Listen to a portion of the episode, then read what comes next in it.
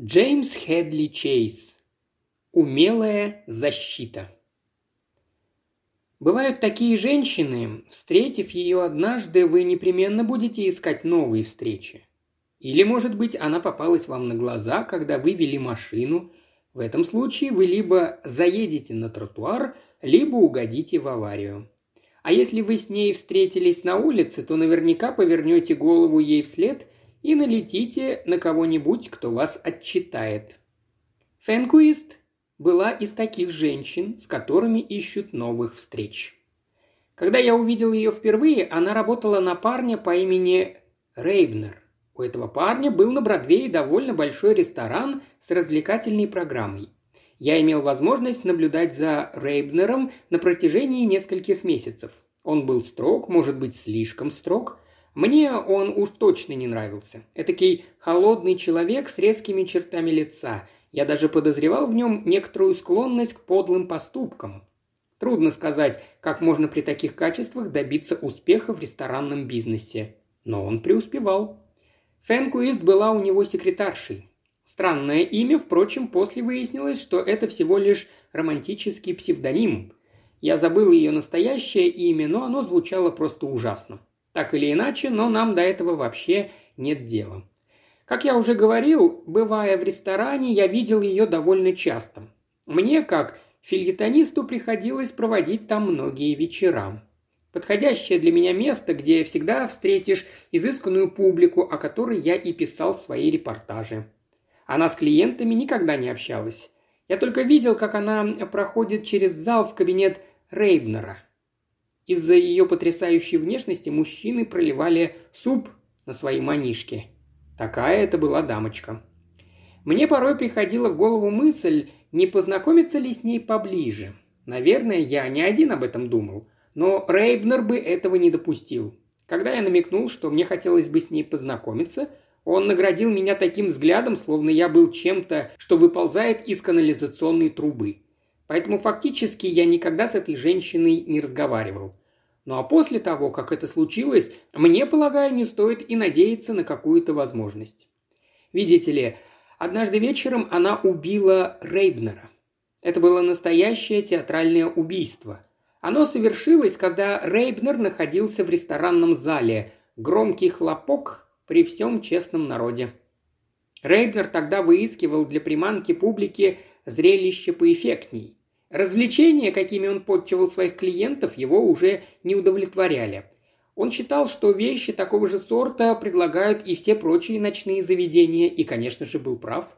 Он даже обращался ко мне, нет ли у меня чего-нибудь на примете. Но я не видел причин, чтобы помогать ему набивать свои карманы, и поэтому помалкивал. Ну и, наконец, ему пришла в голову идея. Он разыграл для нас этакое ночное представление на манер киношных боевиков – вы знаете, как это делается? Он выдал нам дичайший балет, театрализованную перестрелку. Парень притворяется, что его хотят заколоть, кто-то врезает его дружку в глаз и прочее безвредная чепуховина, которая сходит за подлинную у слабоумной толпы. Когда это случилось, вечер подходил к концу, и публика была изрядно на взводе. До полна стрельбы, и уж поверьте мне, в тот вечер продали уйму спиртного. Появился Рейбнер и стал прохаживаться между столиками, перебрасываясь словечком другим с клиентами. Он мог бы и не расслабляться, но мы к тому времени с ним свыклись и похвалили все эти игры и забавы, которые он для нас устроил. Я сидел с компанией поблизости от лестницы, ведущей к нему в кабинет. Когда Рейбнер делал свой обход, наверху лестницы внезапно появилась Фэнкуист. Я забыл о Рейбнере и сосредоточил все внимание на ней. Поверьте, она была без сомнения высший класс, но какое-то обстоятельство все же удерживало меня от того, чтобы слишком настойчиво домогаться знакомства. Она выглядела очень жестокой. Когда я говорю «жестокой», я имею в виду, что она не принадлежала к тому типу женщин, которые сдаются без сопротивления. У меня слишком мало времени, поэтому если они не сдаются сразу, то я прохожу мимо.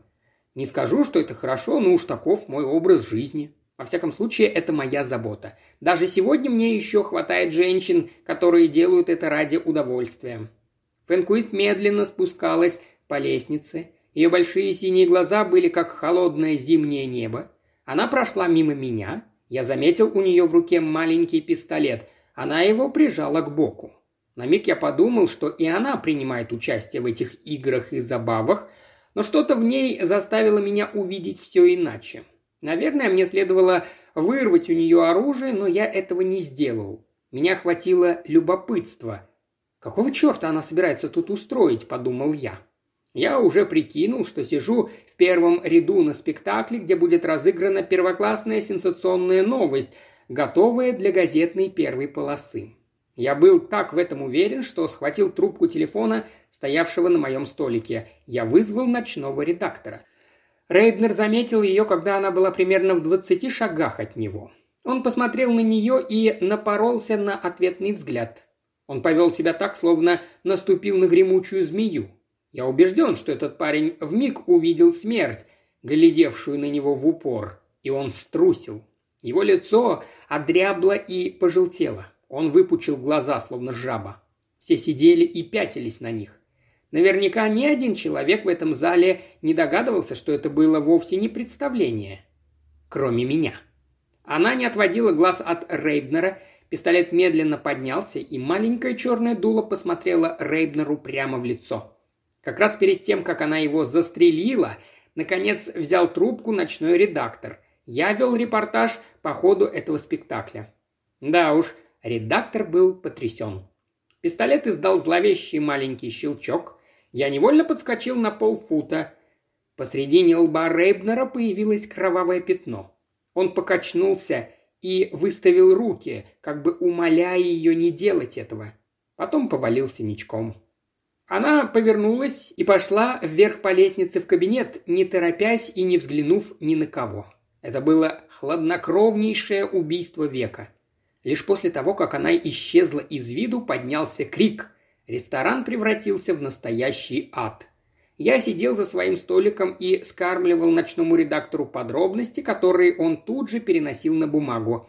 Репортаж появился на улицах в считанные 30 минут. Благодаря этому репортажу об убийстве я приобрел репутацию, которая в дальнейшем не раз меня выручала.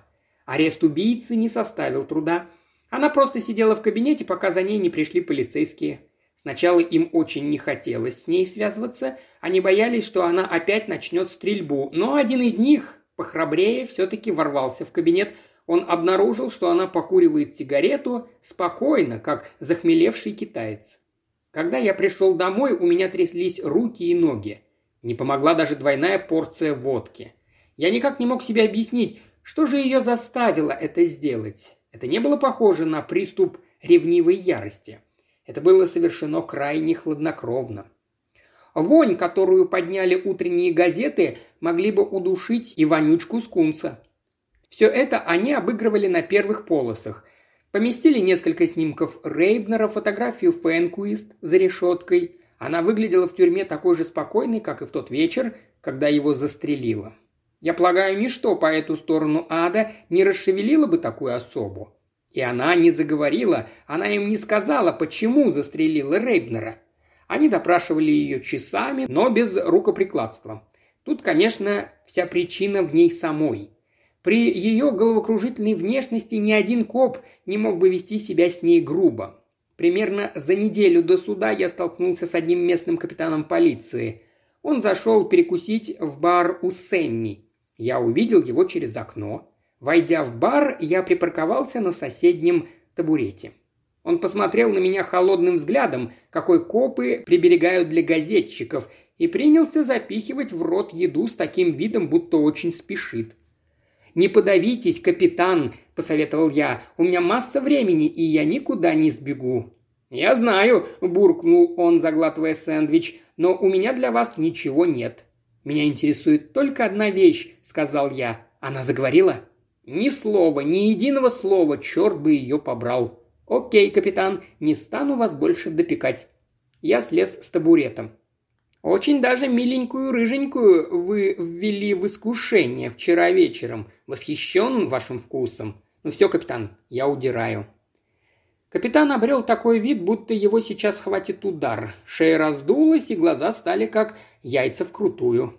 «Эй!» – произнес он сдавленным голосом. «Откуда у вас эта чепуха?» Я сделал паузу. «Никакой чепухи, капитан, у меня нет», — пояснил я. «Это вы завели интрижку». «Ну, послушайте», — выпалил он лихорадочно, — «вам следует помалкивать насчет этого. Это было по службе, вы понимаете?» «Вы представляете интерес для публики», – сухо заметил я. «Это пойдет в мою колонку новостей. Ваша жена рассердится, но мне-то какое до этого дело, черт возьми». Он съежился, как лопнувший воздушный шарик. «Окей», – выдавил он с горечью. «Что вы хотели бы узнать?» Я снова взгромоздился на табурет и заказал фирменный сэндвич.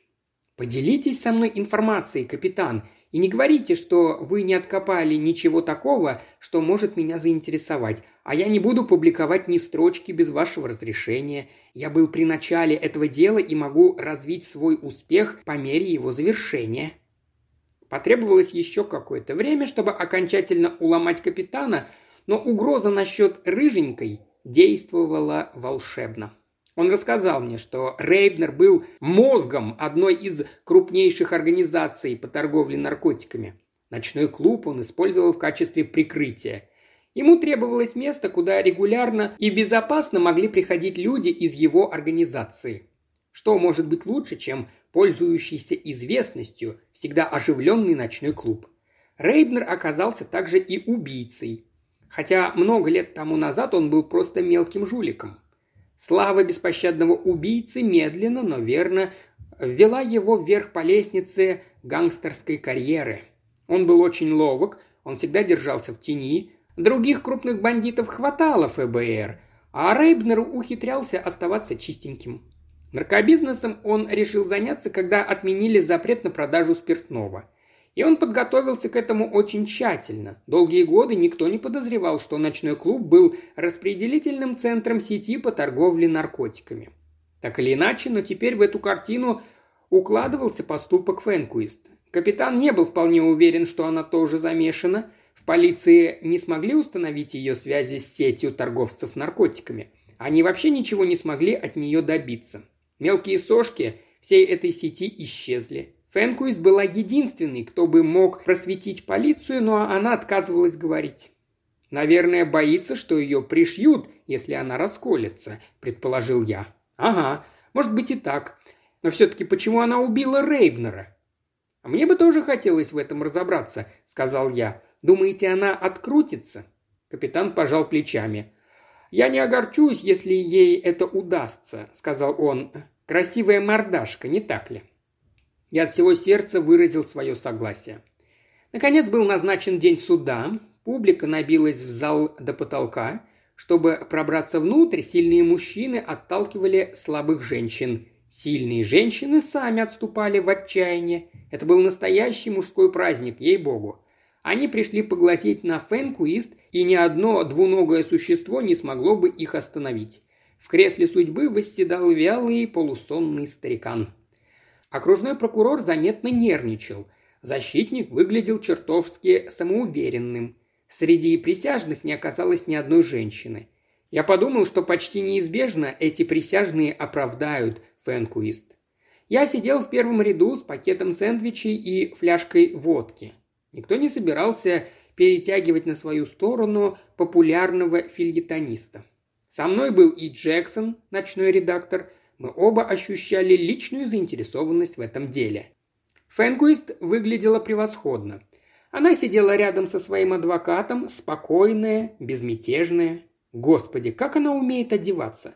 Любому юному сопляку, жаждущему узнать, что такое настоящие женские формы, надо просто подойти и бросить взгляд на Фэнкуист.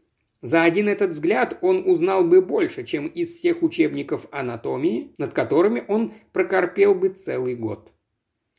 «Если бы мне пришлось взирать на эту дамочку с утра до вечера», – проворчал ночной редактор, – «я бы сбрендил». Я понимал его чувства. Дошло и до этого грубого недотепы.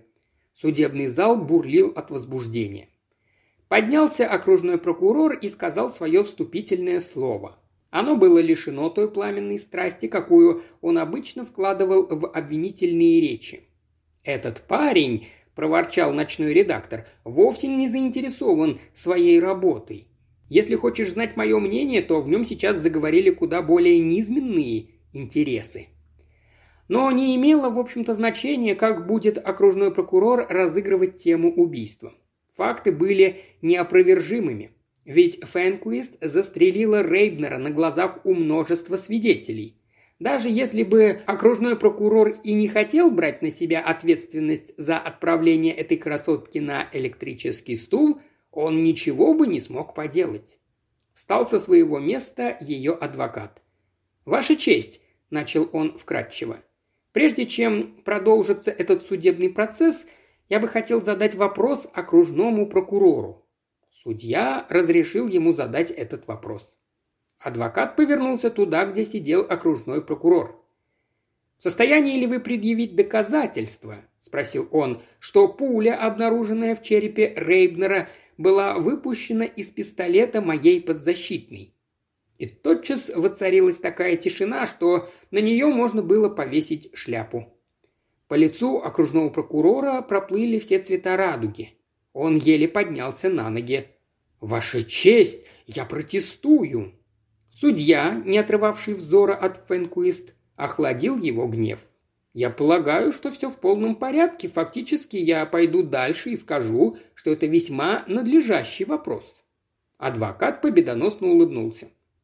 «Я уверен, что вы не в состоянии предъявить доказательства», продолжал он все с той же вкрадчивостью. «В таком случае я вынужден просить об отсрочке слушания дела, пока не будет получен ответ экспертов». Судья посмотрел на него очень внимательно. «Почему вы ставите этот вопрос?» – спросил он. «Ваша честь», – ответил адвокат, – «моя подзащитная не убивала Рейбнера. Будет установлено, что пуля в черепе Рейбнера выпущена не из маленького пистолета. Эта пуля, как мне представляется, выпущена из револьвера марки Смит и Вестсон. Впрочем, тут я должен подождать, пока не разберутся с этой пулей. Судья отложил заседание на два часа. Это произвело сенсацию. В течение двух часов ни один человек не покинул здание, атмосфера была насыщена электричеством. Я думаю, что когда суд снова расселся по местам, единственным человеком, не охваченным общим возбуждением, была Фенкуист. Судья посмотрел на окружного прокурора. «Ну-с», – произнес он, – «и что же вы обнаружили?» Выглядел окружной прокурор совершенно больным. «Ваша честь», – заявил он, – «защита права. Пуля, убившая Рейбнера, была выпущена из армейского боевого револьвера». Когда шум утих, судья бросил грозный взгляд на адвоката. «Тогда зачем это дело рассматривают в суде?» – спросил он. Адвокат встал. «Я готов все объяснить, Ваша честь, и сделаю это немедленно. Вспомните, что в вечер убийства Рейбнер представил своим клиентам особый вид развлечений. Идея состояла в том, чтобы это был спектакль и на сцене, и среди публики с театрализованной стрельбой, щекоткой нервов и так далее. Рейбнер уговорился с Фэнкуист, что и она примет участие в этом представлении. Он считал, что получится очень забавно, если она на глазах у публики будто бы убьет его. Ей вручили пистолет, заряженный холостыми патронами, и она выполнила полученные указания. Она даже не догадывалась, что Рейбнер был на самом деле убит в тот момент, когда она выстрелила. Откуда ей знать, что кто-то выстрелил в Рейбнера из оружия, снабженного глушителем, одновременно с ней? Она вернулась в кабинет, а когда ее арестовали, она сначала думала, что по какой-то случайности ее пистолет зарядили не холостыми, а настоящими патронами. Сознание, что она убила человека, было для нее таким ударом, что последовала реакция несколько ненормальная, но ничего иного и не следовало ожидать. Рейбнера убило неизвестное лицо, применившее глушитель и армейский боевой револьвер. Это пока лишь мое предположение, но я взял на себя труд осмотреть рану. И мне показалось маловероятным, чтобы такая маленькая пуля могла проделать такую большую дыру в голове Рейбнера. Меж тем обвинение, располагая большим числом свидетелей, действительно видевших, как моя подзащитная выстрелила в Рейбнера, не позаботилось о том, чтобы проверить все детали. Обвинение не позаботилось даже о проверке пистолета Фенкуист, который был заряжен всего лишь одним холостым патроном. Потом говорили разное, но, разумеется, она была оправдана. Кто убил Рейбнера, так никогда и не раскрылось. В конце концов, он был врагом общества, и государство не собиралось тратить слишком много денег на поимку его убийцы. С тех пор я много думал об этом. Меня преследовала мысль, что если бы у Фэнкуис был любовник, и ему захотелось по той или иной причине убить Рейбнера, то такой способ был бы вполне подходящим. Вполне возможно, что этот любовник предложил Рейбнеру устроить вечер с сумасшедшей стрельбой. Рейбнеру самому никогда бы не додуматься до такой идеи. Допустим, этот любовник и Фэнкуист уговорились, что она притворится, будто стреляет в Рейбнера, а в это время любовник, спрятавшись где-то действительно, произведет выстрел из оружия более крупного калибра. За те два месяца, что она дожидалась суда, у любовника была уйма возможностей покинуть страну и обосноваться где-нибудь, чтобы она, когда все будет кончено, присоединилась к нему. Для меня было абсолютно ясно по выражению лица Рейбнера, что он вовсе не уговаривался с Фэнкуист, чтобы она тоже принимала участие в этой забаве. Когда она целилась в него, он знал наверняка, что это смерть. Разумеется, это всего лишь моя теория. Возможно, я ошибаюсь, но вы же понимаете, что испытывает газетчик, когда разыгрывается такая история. Мне говорили, что она отплыла в Южную Америку. Чтобы прятаться от копов, это место ничуть не хуже других. А вы как думаете?